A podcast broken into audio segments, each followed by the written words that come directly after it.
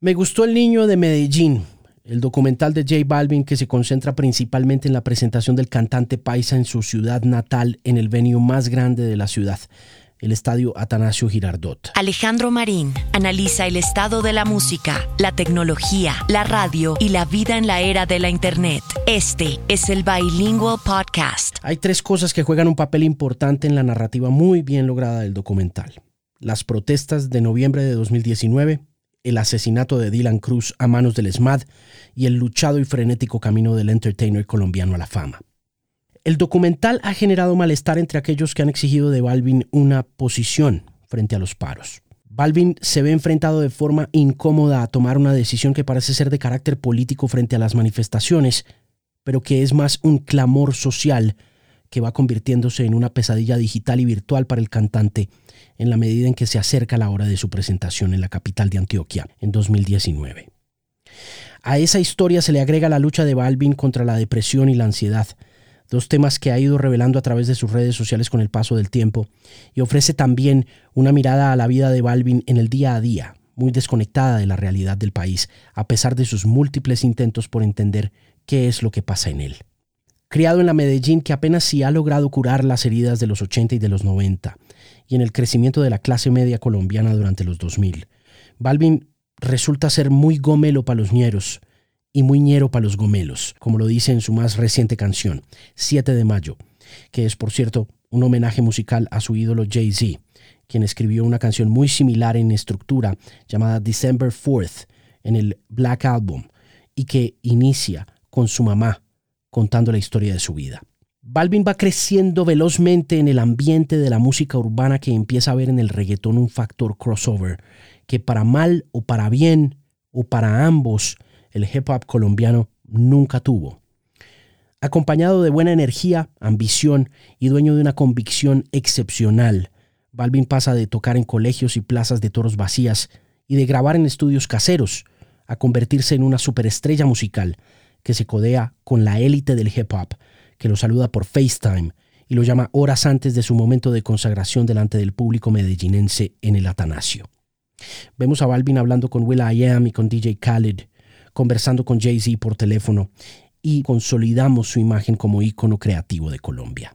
Pero su estatus, confirmado y reconocido por esas llamadas previas al concierto en Medellín, se ve opacado por el que multitudes digitales le adjudican como un silencio cómplice de las atrocidades cometidas por gobiernos anteriores y el actual.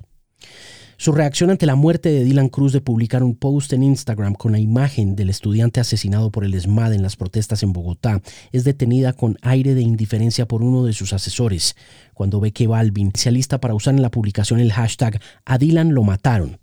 uno de los numerales que están movilizando la indignación y acompañando el grito de justicia en redes sociales, en el momento en que se filma el documental la decisión termina siendo un error de cálculo de Balvin, y su audiencia en redes le recrimina inmediatamente y sin misericordia el no hablar de la muerte de Dylan como un asesinato en la publicación, algo que su manager, el norteamericano Scooter Brown, le explica en una de las escenas finales. Cuando tienes una plataforma, tienes que usarla, le dice Brown, con sagacidad mercantil y conocimiento de causa. No en vano la música estadounidense y muchos de los músicos que la han hecho famosa se han pronunciado públicamente en contra de injusticias o a favor de movilizaciones sociales, no solamente ahora, sino en décadas pasadas. En todos estos escenarios, Balvin se ve como es en verdad, honesto, talentoso, inseguro y rodeado de gente que lo quiere, pero también que evita contradecirlo o decirle que no a ciertas actitudes o posiciones, como es el caso de usar el hashtag en la publicación, que desata una reacción en cadena muy negativa contra la estrella de reggaetón, probablemente por la misma razón por la que Balvin rehúsa ingenuamente tomar algún partido. Temor al rechazo. La naturaleza de Balvin es profundamente apolítica y se mantiene intacta durante el documental como una ingenuidad, producto de no estar muy al tanto de las causas sociales por las que su país y su fanaticada protestan. Esa sordera artística solo se ve desafiada por un miedo aún más grande, que las protestas agüen la fiesta del concierto de Medellín, que a pesar del pánico inminente, los nervios devastadores y la calentura de un país en llamas, resulta siendo un éxito, con el joven reggaetonero saliendo del estadio triunfal, tomándose selfies con sus fans y manejando por las calles de la tranquila ciudad de Medellín, mientras un dron lo filma y los créditos comienzan a rodar. Quizá una mirada mucho más profunda de los procesos de construcción de sus canciones habrían sido más entretenidos como storyline, como contar, por ejemplo, cómo se hizo global una canción como Ginza,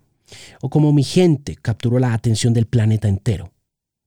Resolver dudas sobre el fenómeno J Balvin pudo dar un resultado más interesante para los melómanos, escépticos o los activistas que le recriminan una tibieza política, que es en realidad un profundo temor a perder la audiencia masiva que se ha ganado a pulso. Mr. Osorio es uno de los artistas de música grabada más importantes del mundo, pero no es el showman en vivo más emocionante de él. Esa realidad, evidente a pesar de toda la pompa y utilería usada durante los conciertos que registra El Niño de Medellín resuena de forma reveladora con el temor a enfrentar la realidad de un país convulsionado,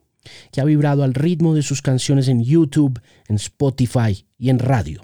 pero que esperaba a un ídolo de carne y hueso, que no solo triunfara gracias a su público, también que sufriera con él. Este es el Bilingual Podcast. Gracias por llegar hasta el final de este nuevo episodio. Recuerde que este programa está patrocinado por Mercado Libre. Todo lo que usted necesita llega directo a la puerta de su casa y en el menor tiempo posible con todas las facilidades de pago y todas las garantías de seguridad. Así que no deje de visitarlos, descargue la app y descubra todas las ofertas, tiendas y vendedores garantizados por la comunidad de compra y venta online más grande de América Latina, patrocinadora oficial del Bilingual Podcast Mercado Libre.